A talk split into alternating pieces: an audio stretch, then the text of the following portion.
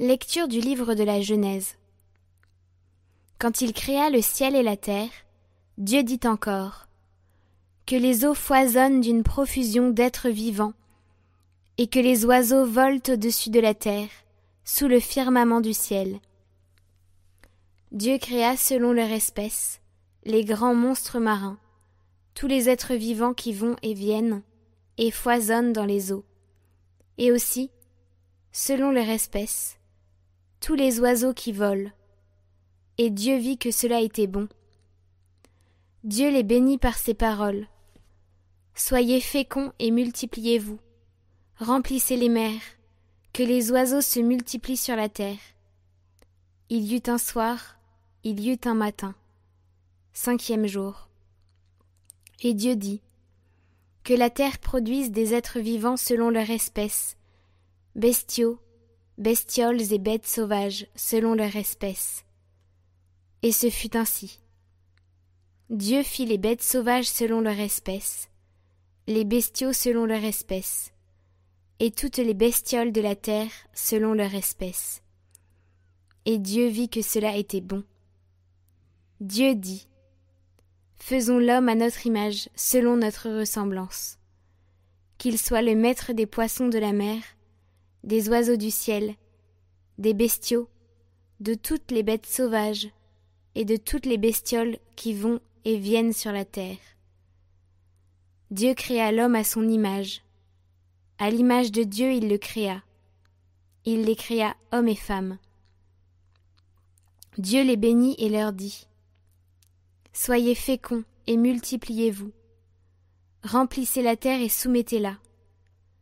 Soyez les maîtres des poissons de la mer, des oiseaux du ciel, et de tous les animaux qui vont et viennent sur la terre.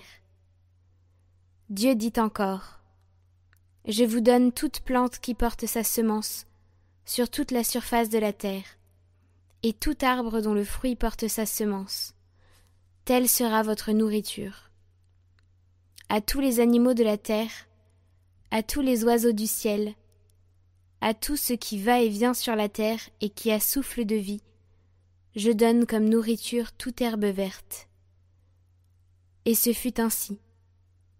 Et Dieu vit tout ce qu'il avait fait. Et voici, cela était très bon. Il y eut un soir, il y eut un matin, sixième jour. Ainsi furent achevés le ciel et la terre, et tout leur déploiement. Le septième jour, Dieu avait achevé l'œuvre qu'il avait faite. Il se reposa le septième jour de toute l'œuvre qu'il avait faite. Et Dieu bénit le septième jour. Il le sanctifia, puisque ce jour-là, il se reposa de toute l'œuvre de création qu'il avait faite. Telle fut l'origine du ciel et de la terre lorsqu'ils furent créés.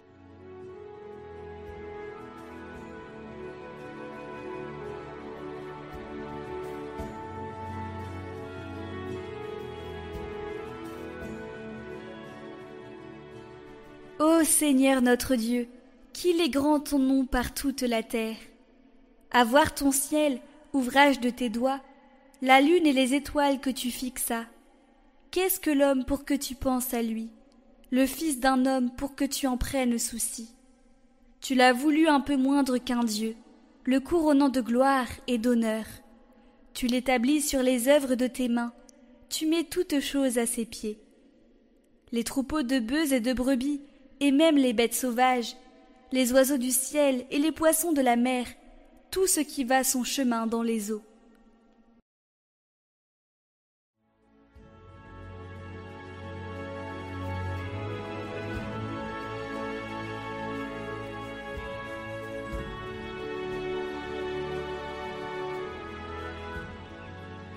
Évangile de Jésus-Christ selon saint Marc. En ce temps-là, les pharisiens et quelques scribes, venus de Jérusalem, se réunissent auprès de Jésus et voient quelques-uns de ses disciples prendre leur repas avec des mains impures, c'est-à-dire non lavées. Les pharisiens, en effet, comme tous les juifs, se lavent toujours soigneusement les mains avant de manger, par attachement à la tradition des anciens. Et au retour du marché, ils ne mangent pas avant de s'être aspergés d'eau, et ils sont attachés encore par tradition à beaucoup de pratiques, lavage de coupes, de carafes et de plats. Alors, les pharisiens et les scribes demandèrent à Jésus Pourquoi tes disciples ne suivent-ils pas la tradition des anciens? Ils prennent leur repas avec des mains impures. Jésus leur répondit Isaïe a bien prophétisé à votre sujet, hypocrite, ainsi qu'il est écrit Ce peuple m'honore des lèvres, mais son cœur est loin de moi. C'est en vain qu'ils me rendent un culte. Les doctrines qu'ils enseignent ne sont que des préceptes humains. Vous aussi, vous laissez de côté le commandement de Dieu pour vous attacher à la tradition des hommes. Il leur disait encore Vous rejetez bel et bien le commandement de Dieu pour établir votre tradition. En effet, Moïse a dit Honore ton père et ta mère. Et encore Celui qui maudit son père ou sa mère sera mis à mort. Mais vous, vous dites Supposons qu'un homme déclare à son père ou à sa mère Les ressources qui m'auraient permis de t'aider sont corban, c'est-à-dire dons réservés à Dieu. Alors, vous ne l'autorisez plus à faire quoi que ce soit pour son père ou sa mère. Vous annulez ainsi la parole de Dieu par la tradition que vous transmettez. Et vous faites beaucoup de choses du même genre.